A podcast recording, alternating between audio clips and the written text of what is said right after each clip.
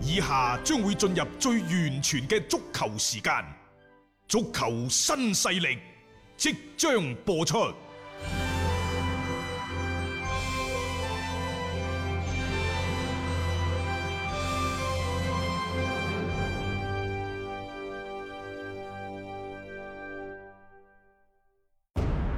足球場，英雄地，幾多難忘時刻。攞翻住個波，從廣州太陽神到恒大富力，從東較場驚天一射到亞冠加冕，從童話變成現實，從英雄變成傳奇。最偉大嘅球員，最不可思議嘅入球，勝敗之間只有一線。神奇之處，魅力所在，一比零啊！各位，只可意會，更可言傳。足球新勢力，各位晚上好，歡迎收聽今日嘅足球新勢力。喺節目嘅開頭呢，有好消息要同大家分享嘅，因為今日晏晝中國足球協會對外官方宣布，中超聯賽將會喺七月二十五號正式開賽。係確鑿㗎啦。兩個賽區，一個係蘇州賽區，一個係大連賽區。嗯，嚇，即係呢件事已經係正式。對外官宣啦。咁喺呢份公告當中呢，中國足球協會寫到喺以習近平總書記為核心嘅黨中央嘅堅強領導下，我國疫情防控阻擊戰取得咗重大戰略成果，全國疫情防控形勢繼續向好，為滿足廣大人民群眾對恢復中國足球協會超級聯賽嘅熱切期盼，中國足球協會經研究決定，二零二零中國平安中超聯賽將於七月二十五號分別喺蘇州賽區同大連賽區舉行。中國足球協會將全力做好賽事嘅各項服務保障工作，嚴格遵守國家防疫工作嘅各項要求，認真做好賽事嘅各項組織管理工作，確保中超聯賽安全有序進行。嗯，咁啊呢個呢，就即係大家期盼咗已久嘅一個即係官宣啦，終於係到嚟啦！中超聯賽回歸嘅腳步越嚟越近啊！啊！另外呢，其實今日中國足球協會亦都下發咗關於二零二零賽季中超、中甲、中乙俱樂部球員轉會註冊工作相關事宜嘅補充通知，就。講咗俾大家聽，有三個轉會窗口。第一個轉會窗口已經完咗㗎啦，係一月一號至二月廿八哇，號。東窗啊！第二個轉會窗口呢，就係聽日開始，嗯七月二號至七月二十九號。係第三個轉會窗口呢，係九月一號至九月三十號。啊，咁其實你可以諗到㗎啦，點解會係咁樣設置？即係九月份嗰個可能就係一個階段完咗之後嗯咧，再俾你去做一啲嘅人員嘅調整啦。咁而而家七月份呢個咧，就同之前所講嘅開賽前嘅三個星期左緊，就有個窗口係一致千嘅。呼萬喚始出來出來係啊好嘢呢，總係留翻到最 尾嘅。誒，因為畢竟足球呢係大家都關心嘅嗯一個影響非常之大嘅體育項目。我始終認為呢，足球賽事嘅開始，亦都係對我哋國家前一階段嘅防疫工作嘅一個非常之正面嘅正確嘅肯定。嗯正係因為有我哋嘅防控嘅疫情嘅相關工作做得非常之到位，先至係迎嚟咗中超聯賽嘅開賽。係由於呢，我哋人口相對比較密集，咁再加上呢個病毒嘅傳播能力又強，所以喺保障大家生命財產安全嘅前提之下，有序地開始恢復中超聯賽，對於所有嘅中意中國足球嘅球迷嚟講呢，確實係大好事一件嚇！嗱，各位有關中超聯賽嘅復賽啲消息呢，我哋不妨留意下，聽日嘅足球新勢力會有更詳盡嘅後續報導。因為琴晚嘅賽事，包括今晚嘅賽事太多啦，所以我哋都係將個話題呢就先放喺呢兩日嘅比賽日呢方面。講起琴晚嘅賽事呢，兩位球王又同時出戰。啊係先後登場啊嚇，可以咁講啊，但係各自都即係嗰個表現啦，亦都有所唔同啦。咁究竟佢哋嘅情況會係點樣樣啊？我哋要講邊個先啊呢？嚇？今日我講美斯先啊，點解呢？因為對手比較強，嗯，場面爭議比較多，冇錯，咁樣可以啦話。而且焦點戰啊嘛，係啊，嚇啊，琴晚呢，就誒斯朗率領嘅祖雲達斯作客就三比一輕取熱拿亞。嗯喺意甲賽場上嘅祖雲達斯係令人放心嘅，啊冇錯嗯令人信服嘅。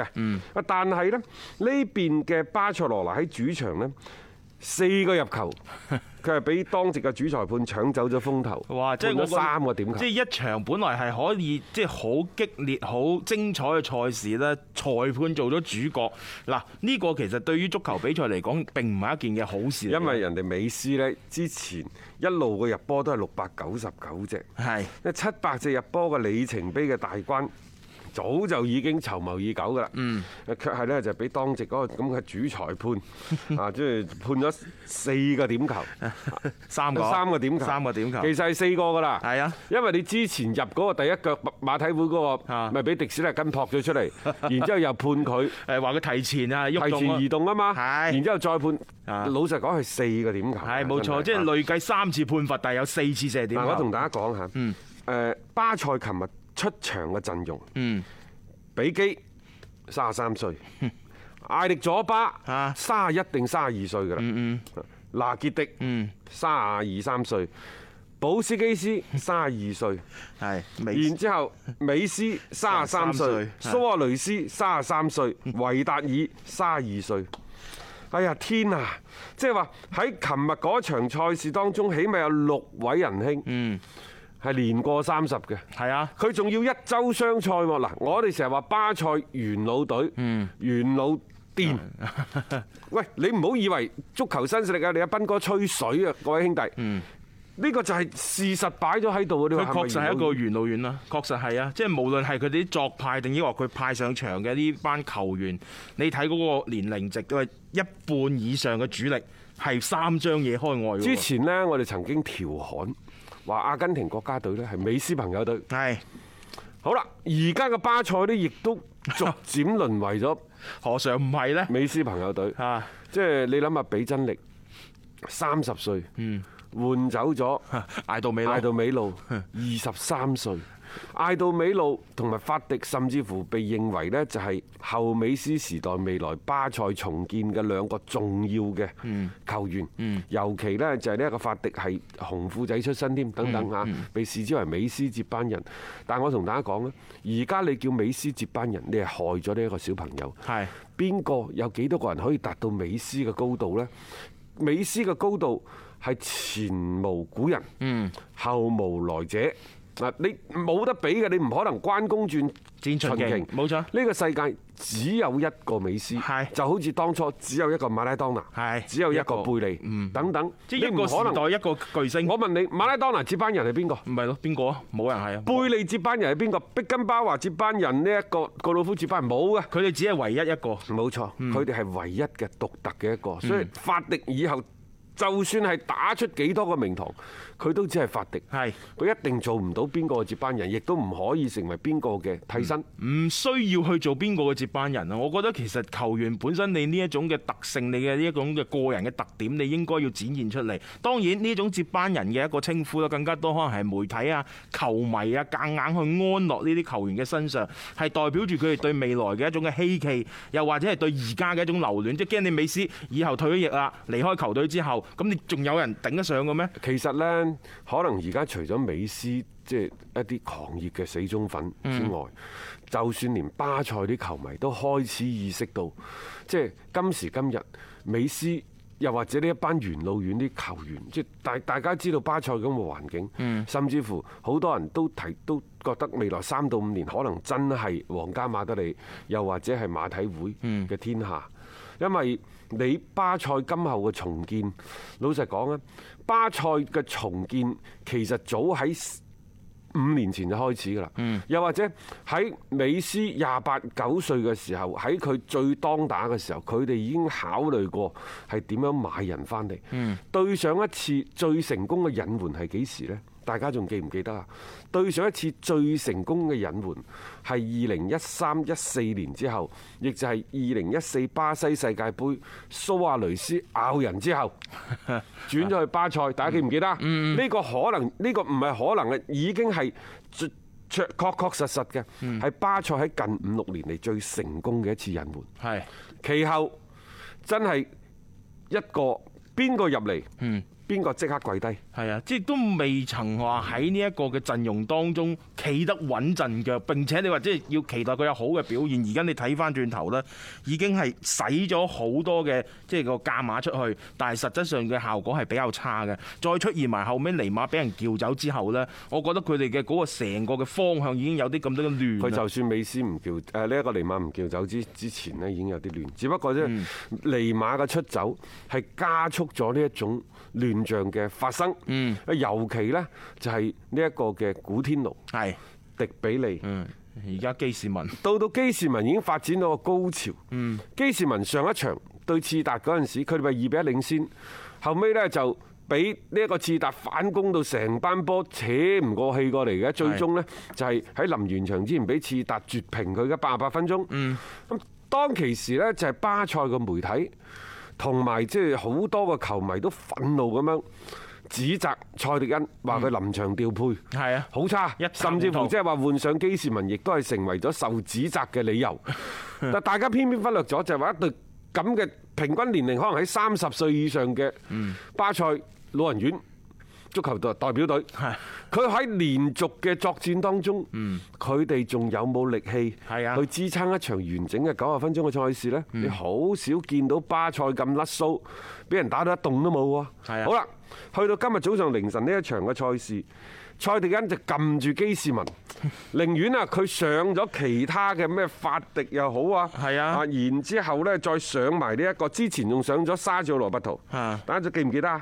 啊，好啦，幾時呢？佢寧願上咗安蘇法迪，最尾喺九十分鐘嘅時候，再將基士文換咗維即達爾係消落嚟耗時間嘅換人， 即係將基士文係作為一個咁樣樣嘅一個用途。以前巴塞可能踢嘅係養生足球，起碼美斯踢嘅係養生足球，係嘛？係啊你而家蔡迪恩要求高位逼 搶，你而家要求全員回防，美斯蘇亞雷斯唔例外，所以蘇亞雷斯喺度出面噴蔡迪恩，你覺得美斯喺隔離？會起個咩作用呢？嗱，睇住你蘇亞雷斯鬧，有時啲嘢唔需要開口，係啊唔需要畫公仔畫出腸。嗯你喺度喺旁邊，又或者你唔出聲，佢就係一個嘅支持。嗯冇錯啊另一種方式嘅支持嗯。蘇亞雷斯如果冇美斯咁強大嘅隊友喺旁邊，嗯佢三十三歲嘅老將，你話要噴，佢可以噴得咁有底氣咩？喺我印象，喺我腦海當中嘅印象好深刻，就係喺補水嘅時候呢，成班馬體會啲球員圍住晒斯蒙尼，係啊。喺度喋喋不休咁，大家喺度嘈喺度講，嗯但係個氣氛好熱鬧。冇錯啊，佢哋就喺講場上嘅嘢啊，嘛講戰術。係啊，咁然之後呢，巴塞呢就成班球員就對呢個蔡迪恩保持咗足夠嘅社交距離，好安全， 非常之安全。即係唔知係驚邊個有病毒，係驚蔡迪恩有病呢，定係驚佢巴塞班球員 有毒？嚇！然之後呢，講你而家蔡迪恩同佢助手扯開個喉嚨，但係你驚講咗對面又聽到 喎，又想細聲講呢，嗰個好似又冇咩效果自己聽唔 到，即係你可以睇到呢度係圍埋一籠。係喺度激烈咁討論呢個戰術，喺度估勁，即係點樣打好嗰邊呢就散收收，叉住個腰，左手叉腰，右手飲水，係咪好嘅畫面咁呢？係咁然之後呢，抬頭仰望天空，背脊又對住蔡迪恩，你覺得咁樣呢隊波有凝聚力、有戰鬥力咩？我哋淨係講足球嘅本質，足球係一個集體運動，佢需要嘅係大家嘅團結協作，需要嘅大家係擰成一股繩，心往一處想，勁。往一處使。你而家一盤散沙咁樣，就算你強如宇宙隊巴塞羅那，嗯咁又如何啫？嚇，啊有冇其他因素？ 其實嗰個版本即係可能個過程有所唔同，但係最終結果都係強差人意啫。即係你可以睇到就係話呢一隊嘅即係話巴塞羅那，佢而家嘅整體嘅情況呢，已經係去到一個即係急轉直下嘅係一個階段。而且嗰種嘅亂呢，係由更衣室嗰邊已經逐步係發起身啦。誒，仲記唔記得琴日賽前講話，如果蔡迪恩呢兩場波唔能夠全勝的話，炒得㗎啦。即炒，係啊我覺得要炒啦。係啊，炒喺邊度呢？就係因為佢嘅到嚟啊，尤其係復賽以後，係加劇咗成隊波嘅內部嘅分化。嗯，真係要即炒。